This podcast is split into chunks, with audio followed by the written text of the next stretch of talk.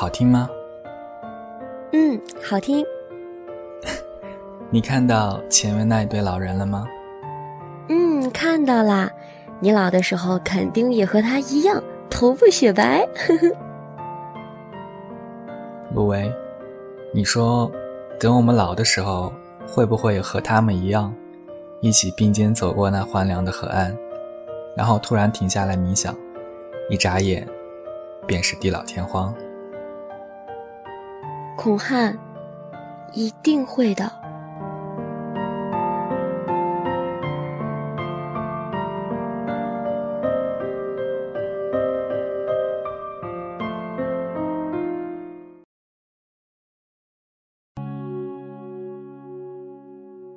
杨绛先生一百岁时感言：“我们曾如此渴望命运的波澜，到最后才发现，人生最曼妙的风景，竟是内心的淡定与从容。”今年我过完二十五岁的生日，用我四分之一的生命，体会到了先生万里路的分毫。单身的人是有很多时间的。我常常一个人去看通宵电影，在时而漆黑、时而光影浮动的放映厅里坐上一整夜。人过十二点后是最敏感的，最寂静时能感受到灰尘落在肩上，听到空气中最细微的电流声。困倦了，就把座椅放平，蜷起腿，闭上眼睛。电影的情节总是很容易让我重回旧梦。我闭上眼睛，有些难过的想：如果我失去了几年的记忆，能否像电影里的人一样，重新扑入孔汉的怀抱里？执拗的要求，重新开始。他们说我对孔汉的爱，全是基于他曾费力制造的浪漫，所以这样的爱并不真诚。不可否认，直到今天，我都无法忘怀我们第一次约会。他牵着我的手走进一间西餐厅，让我对着酒保笑，迎来了两杯免费的红酒。这间餐厅叫 f o r s i t 法语“酒窝”的意思。每晚九点半以后可以凭酒窝换酒喝。孔汉对我眨眨眼睛，干得漂亮，姑娘。他说：“姑娘时是地道的金片子，好听透了。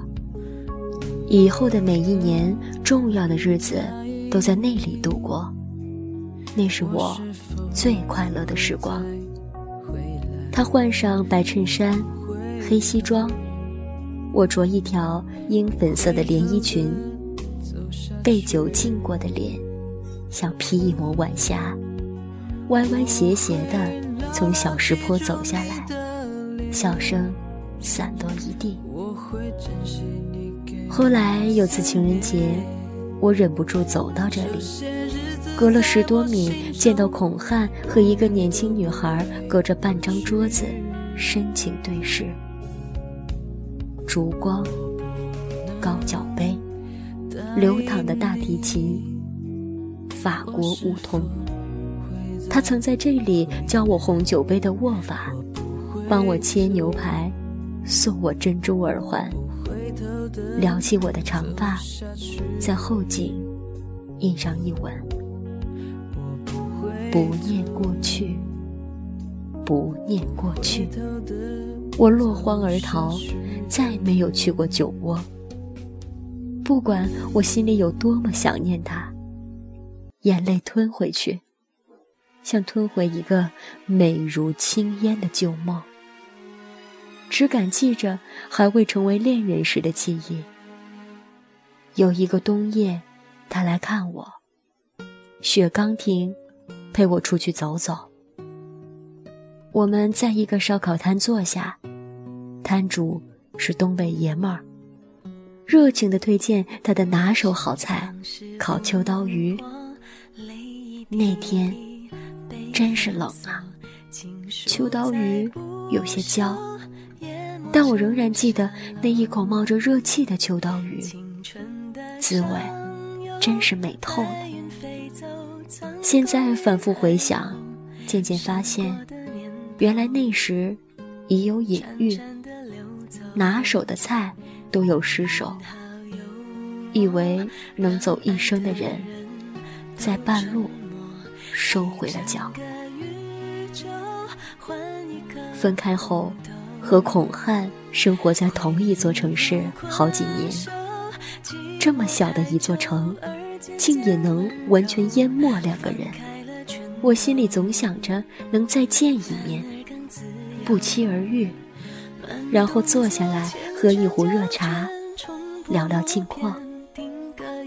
其实有一年我过得很艰难，健康、情感、经济都成问题。即使这样，我也会在每一季买下橱窗里最经典款式的衣服。等着春水流入秋水，等着冬泥化作夏泥。有一个理由可以去见他，然后若无其事地说：“我顺路来看看你。”说完，低下头，理一理脖子上的丝巾。可惜，一直没有这样的机会。一直到十二年的年末，生了一场大病。痊愈后，心境开阔很多，特别想见孔汉一面。辗转了好几个朋友，才打听到他在西藏的波密，已经住了好几个月。我买了双运动鞋，带了个大书包去找他。桃花谷，三面有雪山。一面是桃花。孔汉眼中愈发平静从容，穿着五年前的旧衣，编织麻鞋，闲云野鹤的模样。我心里涌起的暖意，像中药，像棉衣，像一碗小米粥。其实我能接受，我们已经不爱彼此了。也可以接受我们已经分手多年。我说服不了自己的是，曾经最亲密的人，突然就变成了最陌生的人，让那相爱的那几年变成了无家可归的孩子。我一想起就难过的喘不过气，又是心疼，又是委屈。可是，在五年后。在目睹人间的诸多疾苦，在劫后余生以后，重见孔汉，我的心一下子平静的不像话，找到了睡眠般沉稳的安静。他在光阴里成为故事，而我曾是他的朗读者，这样就已足够。孔汉，祝你好。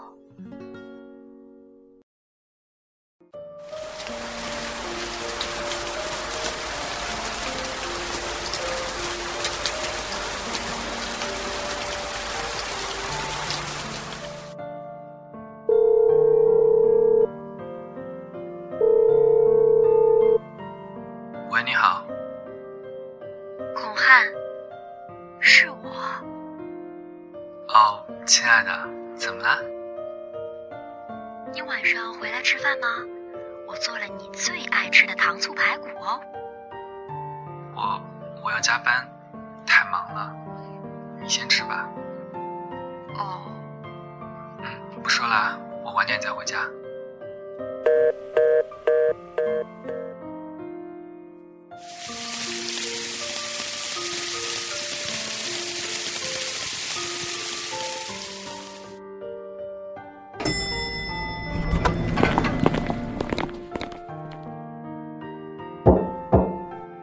请进。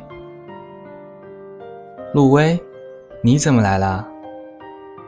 我怕你饿，把饭菜给你送过来了。傻瓜。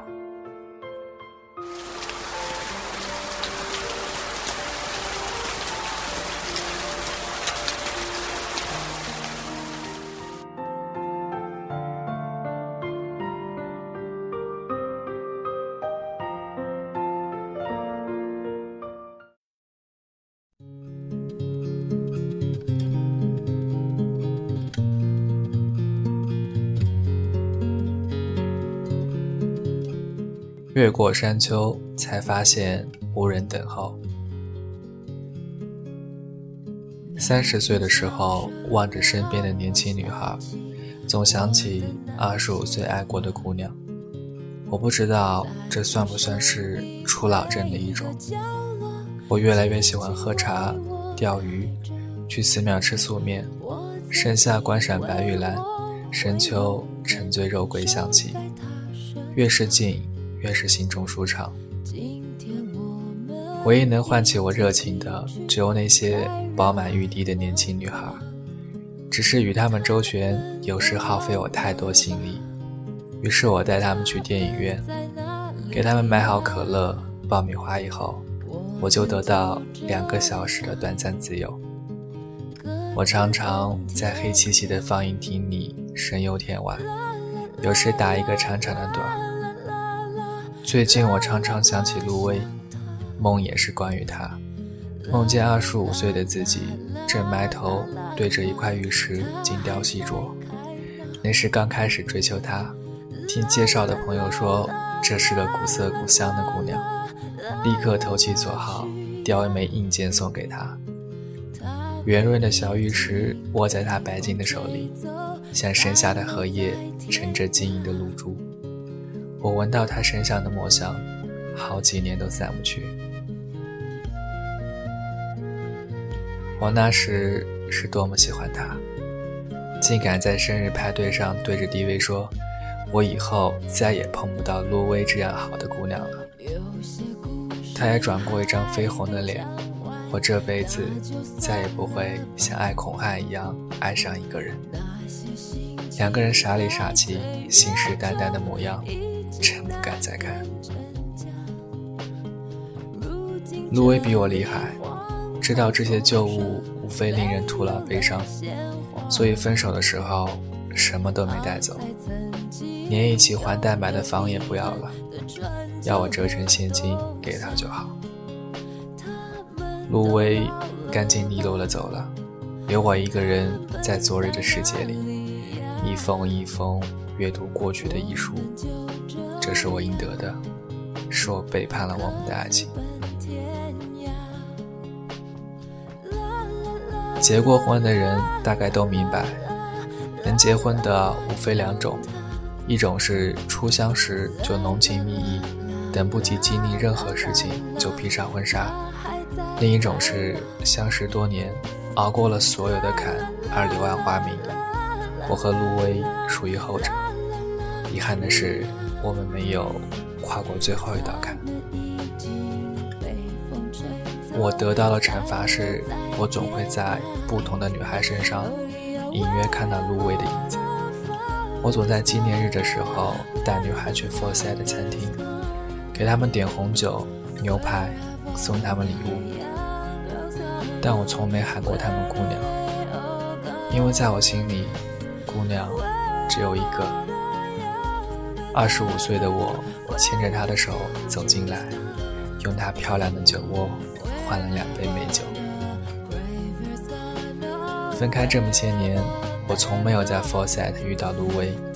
我想，大概她已经忘记这个地方了，或者她又有了新的念念不忘的地方。可以是一条跳过舞的堤岸，可以是一片看过海的沙滩。甚至可以是送别时头顶的那盏路灯。人生就是这样不断的告别，又不断的相遇。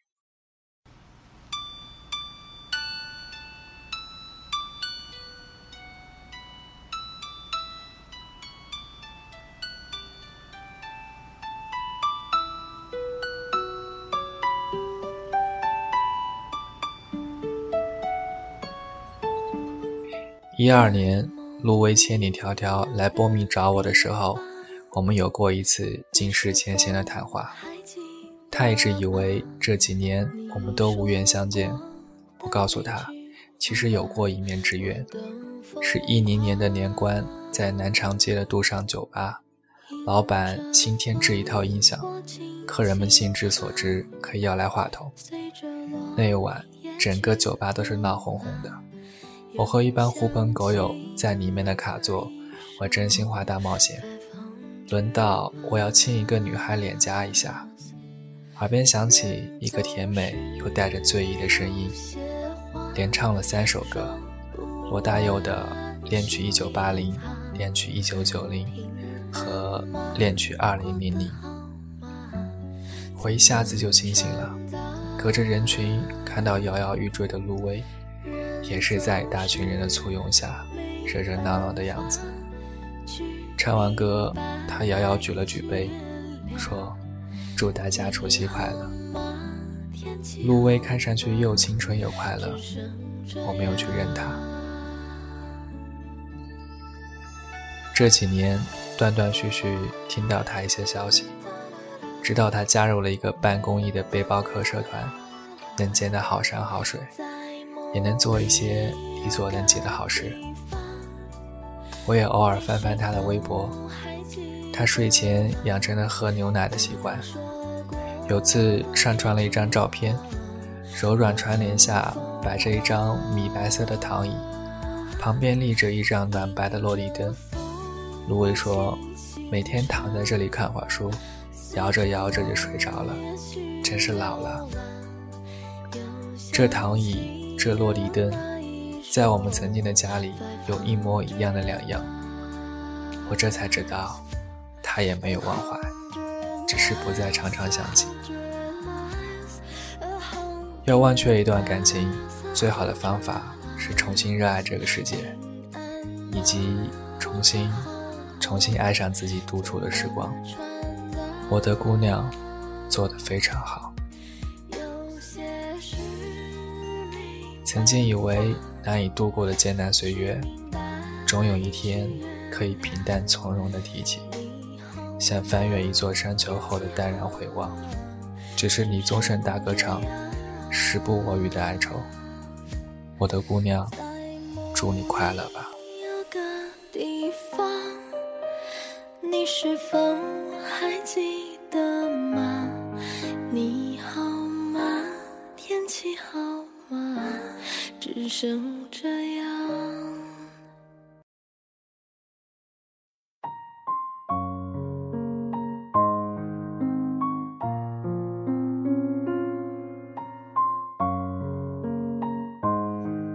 我像往常一样，总习惯在纪念日的时候精心打扮。我以为孔汉的名字不会再刻在我的心里了。可是，每到这一天，和他的点点滴滴就会变得越来越清晰。可我没有那么心痛，也没有那么风平浪静，更多的像是春风吹过。一个纹身刻下去的时候，会痛。时过境迁之后，就只剩下抹不去的印记。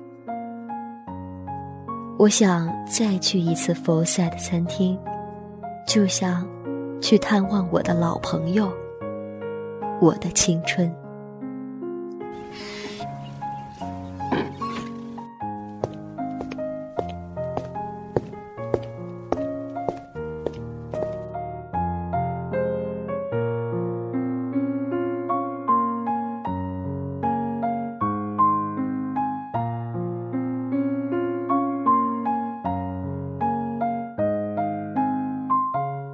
我曾经以为，陆威只是我生命中的一个章节，或许是最美好的一个章节吧。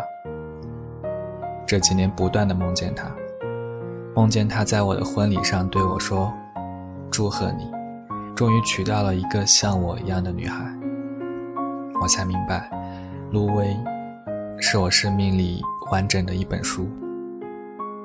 又快到纪念日了。我彻夜彻夜的睡不着，心里就像在下一场大雨。或许，在哪里开始的感情，也应该在哪里放下。我决定在纪念日再去一次 Forset 餐厅。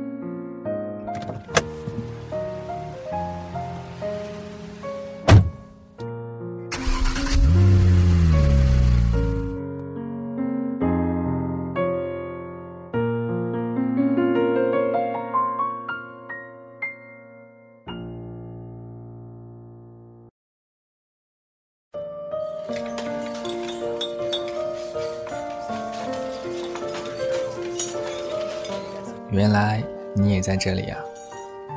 哦，是啊，你胖了。好久不见，你比以前更漂亮了。最近怎么样？有女朋友了吗？